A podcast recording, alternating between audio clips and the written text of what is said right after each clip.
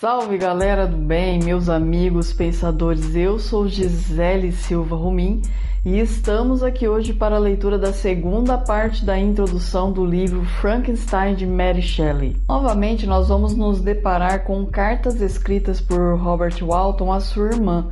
Porém, como a expedição que ele está coordenando está em alto mar, essas cartas estão sendo escritas em seu diário. Neste episódio, finalmente o capitão encontra um estranho perdido em alto mar. Estranho esse que ele resgata, se torna seu amigo e passa a relatar a sua história para Walton. Os capítulos do livro, então, são as anotações que o Robert Walton fará da história que esse seu amigo, que logo saberemos que é o Victor Frankenstein, passará a relatar para ele. Então, sem mais delongas, vamos à leitura. Carta 4 A Senhora Saville, 5 de agosto. Um acidente tão estranho nos ocorreu que não posso deixar de registrá-lo, embora seja muito provável que tornemos a nos ver antes que estes papéis cheguem às suas mãos. Na segunda-feira última, 31 de julho, estávamos quase cercados pelo gelo que bloqueava inteiramente o navio, mal deixando-lhe espaço suficiente para flutuar. Nossa situação era perigosa, especialmente considerando-se que estávamos rodeados de forte nevoeiro por todos os lados. Diante disso, lançamos âncora na esperança de que o tempo melhorasse. Por volta das duas horas, a neblina se desvaneceu e avistamos, a estender-se em todas as direções, vastas e irregulares planícies de gelo que pareciam não ter fim. Alguns dos meus companheiros puseram-se a resmungar e eu mesmo comecei a preocupar-me quando um estranho espetáculo, de súbito, nos atraiu atenção, distraindo-nos da apreensão que considerávamos nossa posição nesse momento. Percebemos um trenó puxado por cães que rebocava uma carreta baixa, seguindo rumo ao norte, a uma distância de meia milha. Uma criatura que tinha aspecto humano, mas parecia de estatura gigantesca, estava sentada no trenó guiando os animais. Com nossas lunetas, observamos a trajetória do viajante, que se afastava rapidamente até perdê-lo de vista na superfície desigual do gelo. Essa aparição deixou-nos estupefatos, pois estávamos, segundo acreditávamos, a muitas centenas de milhas de terra firme, mas o viajante não parecia dar-se conta disso. Dadas nossas condições, não havia como seguir-lhe a trilha, que ficamos observando atentamente. Cerca de duas horas depois, ouvimos o estrondo do mar sobre o gelo e antes que anoitecesse, a espessa camada se rompeu, liberando o navio.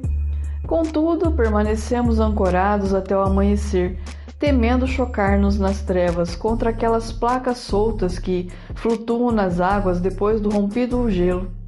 Aproveitei para descansar algumas horas. Pela manhã, bem cedo, subi para o convés e encontrei meus homens muito atarefados em um dos bordos do navio, aparentemente falando com alguém que estava no mar.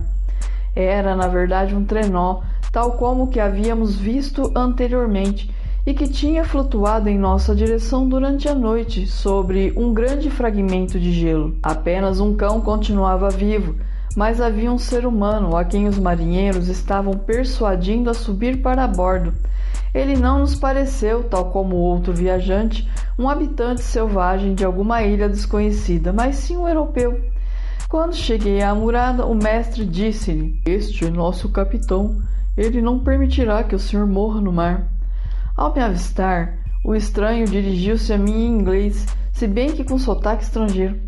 Antes que eu entre em seu navio, poderia fazer a gentileza de me informar qual é o seu destino? Você pode imaginar meu espanto ao ouvir uma pergunta dessas, feita por um homem à beira da morte e para quem eu supunha que meu navio fosse uma dádiva mais valiosa do que todos os tesouros da terra. Respondi, contudo, que estávamos numa viagem de exploração rumo ao Polo Norte. Ele pareceu satisfeito com o esclarecimento e concordou em subir a bordo. Deus do céu, Margaret, se você visse o estado do homem que ainda impunha condições para ser salvo, sua surpresa não teria limites. Seus membros estavam quase congelados, o corpo terrivelmente enfraquecido pela fadiga e pelo sofrimento. Jamais vi alguém em tão lastimável estado. Tentamos carregá-lo para minha cabina, mas logo que foi retirado do ar livre desmaiou. Por isso trouxemo-lo de volta ao convés e conseguimos, com algumas fricções de aguardente e obrigando-o a engolir um pouco da bebida, fazê-lo tornar a si. Logo demonstrou sinais de vida. Nós o envolvemos em cobertores e o levamos para perto da chaminé do fogão, na cozinha. Foi se recobrando aos poucos e tomou um pouco de sopa, que o revigorou sensivelmente. Dois dias se passaram antes que tivesse condições de falar. Mais de uma vez receei que seus padecimentos o tivessem privado da razão. Depois que chegou a um melhor estágio de recuperação, removi-o para minha cabine e passei a cuidar dele, tanto quanto permitiam minhas ocupações. Criatura alguma jamais me despertou tamanha curiosidade. Seus olhos tinham uma expressão de fúria e mesmo de loucura, mas havia momentos em que, diante de qualquer obsequio ou do mais simples serviço que alguém lhe prestasse, o semblante se iluminava todo e adquiria uma expressão de doçura que nunca vi igual. Mas geralmente se mostrava melancólico e desalentado por vezes rangia os dentes como se acometido de fortes dores. Quando meu hóspede melhorou, tive dificuldade em manter a distância dos homens de bordo, todos ansiosos por fazer-lhes perguntas, mas eu não estava disposto a permitir que o perturbasse num estado em que necessitava de repouso antes de qualquer outra coisa. A certa altura, porém, o imediato perguntou-lhe por que se aventurara no gelo até um ponto tão remoto em tão estranho veículo. Uma sombra de tristeza encobriu-lhe o rosto e ele respondeu: Para procurar alguém que fugiu de mim. E o homem a quem o senhor perseguia viajava da mesma forma? Sim. Então acho que nós o vimos no dia anterior àquele em que o recolhemos. Avistamos um trenó arrastado por cães através do gelo, com um homem na boleia. Tomado de súbito interesse, o estranho soergueu-se com dificuldade nos cotovelos e fez uma série de perguntas sobre a rota que o demônio, como chamava, tinha seguido.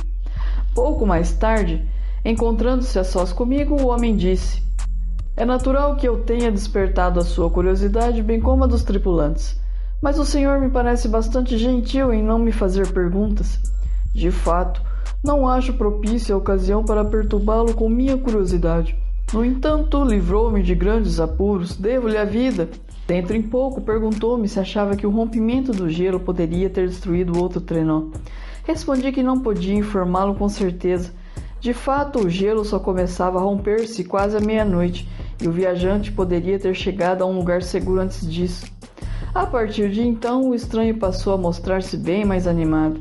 Insistiu em ficar no convés a fim de observar o trenó que aparecera anteriormente. Persuadiu, contudo, a ficar na cabine, pois não estava em condições de suportar a intempérie e comprometi-me a determinar que se mantivesse constante vigilância e lhe comunicasse imediatamente caso aparecesse qualquer trenó à vista. Aí está o que diz o meu diário em relação à estranha ocorrência até o presente. O estrangeiro melhorou de saúde, mas é muito calado e demonstra inquietação quando alguém, exceto eu, entra na cabina. Todavia, sua atitude é tão simpática e afável que os marinheiros estão todos interessados em sua sorte, embora tenham muito pouco contato com ele. Quanto a mim, começo a estimá-lo como um irmão. Sua tristeza desperta-me simpatia e compaixão. Algo me diz que ele, em dias mais felizes, Deve ter sido uma criatura cheia de nobreza que ainda emana da sua personalidade atraente e amável. Eu disse em uma das minhas cartas, minha querida Margaret, que não encontraria um único amigo na vastidão do oceano.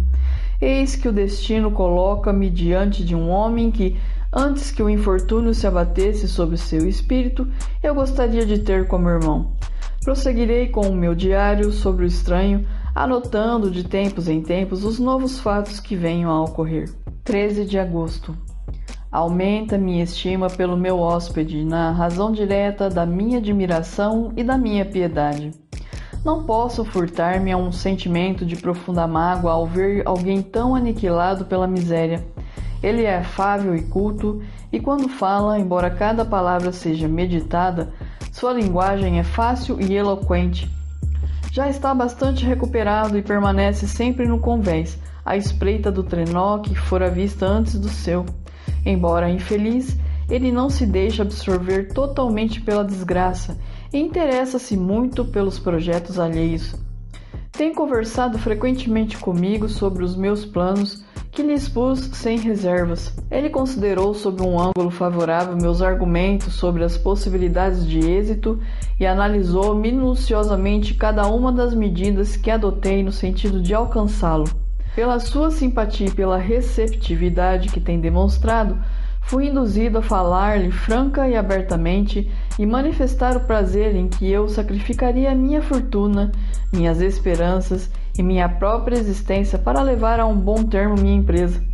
A vida ou a morte de um homem seria um preço ínfimo a pagar pelo conhecimento que eu buscava e pela vitória sobre as forças da natureza hostis à espécie humana que esse conhecimento legaria à posteridade. Pude notar que uma tristeza incontida se apossava de meu amigo à medida que eu falava. Percebi que ele, colocando as mãos diante dos olhos, procurava encobrir sua emoção, e minha voz embargou-se quando notei que as lágrimas caíam-lhe dos olhos, enquanto um profundo suspiro escapava-lhe do peito. Fiz uma pausa e por fim ele falou com voz entrecortada: Ó oh, infeliz, estarei diante de um homem que compartilha da minha loucura, que também bebeu da poção embriagadora. Apele para toda sua sensatez e ouça-me. Deixe-me revelar minha história e afastará prontamente suas ilusões. Você pode imaginar de que modo essas palavras espicaçaram a minha curiosidade mas o impulso emocional de que foi tomado o estranho embotou-lhe as faculdades, já debilitadas, e me pareceu melhor deixar que algumas horas de repouso e um tom de conversação mais amenas, alheia às circunstâncias, lhe restituísse a tranquilidade. Ocorreu então uma transformação em sua atitude. Depois de dominar a violência de seus sentimentos, ele parecia condenar-se por se deixar levar pelo arrebatamento, Aplacando por fim seu desespero, induziu-me uma vez mais a conversar sobre meus planos. Perguntou-me sobre minha infância. Não gastei muito tempo em relatá-la, mas isso provocou uma série de reflexões que logo expus. Referi-me ao meu desejo constante de encontrar um amigo, alguém com uma afinidade de espírito que até então não me foi dado a encontrar o alter ego, em suma, e exprimia a convicção de que ninguém pode dizer-se realmente feliz se não encontrar essa amizade. Concordo, respondeu-me. Somos criaturas brutas, apenas semi-acabadas, quando nos falta alguém mais sábio, melhor do que nós mesmos, para ajudar-nos no aperfeiçoamento da própria natureza débil e falha. Eu tive outrora um verdadeiro amigo, em toda a extensão da palavra, e estou apto, portanto, a fazer um juízo do que seja amizade. Você tem esperança, o mundo à sua frente e não tem motivo para desespero. Quanto a mim, perdi tudo e não tenho como recomeçar a vida. Ao dizer isso, seu semblante adquiriu uma expressão de calma e serena resignação que me deixou comovido. Ele se calou e pouco depois saiu da cabina. Um detalhe relevante: mesmo ao quebrado como estava, tinha um profundo sentimento do belo em relação à natureza. O céu estrelado, o mar e todos os panoramas surpreendentes que essas regiões oferecem, tudo parecia ter ainda a faculdade de elevar-lhe a alma. Um homem assim tem dupla existência, por mais que sofra e esteja oprimido por decepções, faz-se quando se recolhe a si mesmo, rodeado por uma auréola na qual não penetram a dor ou a revolta. Estará você sorrindo do meu entusiasmo por esse desconhecido? Não faria se o visse. Você tem se ilustrado por meio dos livros, tem se enclausurado em seu pequeno mundo e sente-se entediada, mas justamente isso lhe dá condição para apreciar os méritos desse homem extraordinário. Tenho tentado descobrir que segredo, que poder oculto ele detém, capaz de elevá-lo tão acima de qualquer pessoa que conheci até hoje. Será talvez um discernimento intuitivo e infalível, uma inusitada faculdade de raciocínio, ou mesmo um poder de percepção que transcende o conhecimento comum dos homens. Junte-se a isso seu poder de comunicação e a entonação de sua voz, de uma profundidade impressionante. 19 de agosto.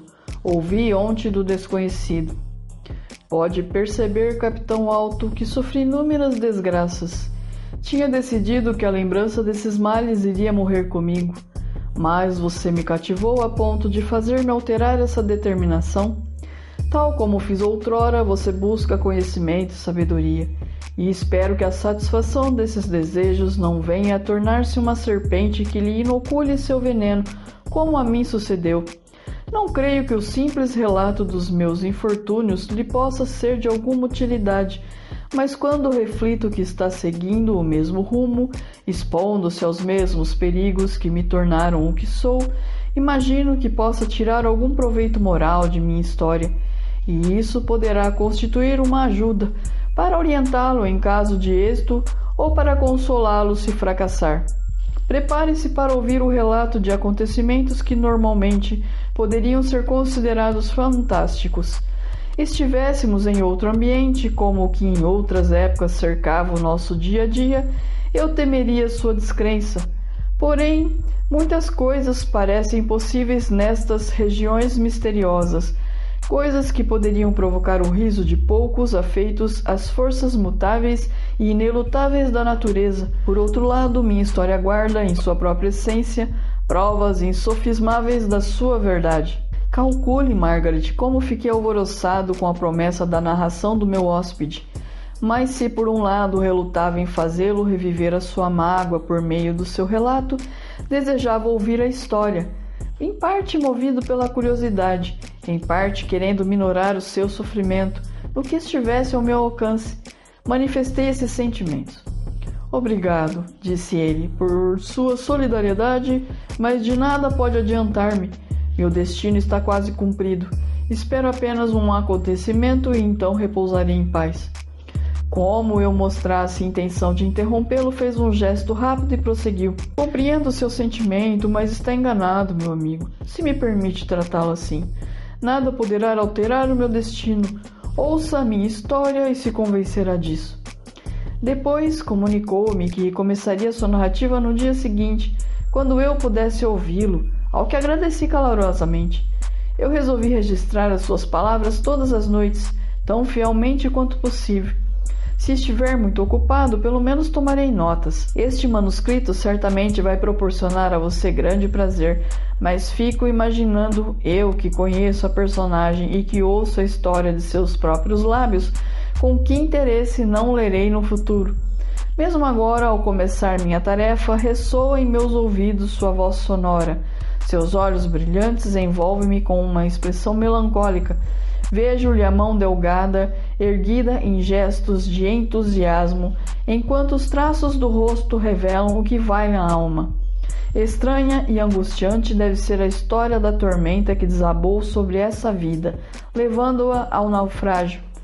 Eila. Então é isso, pessoal. Nós terminamos finalmente a introdução do livro. No próximo episódio, nós vamos entrar nos capítulos.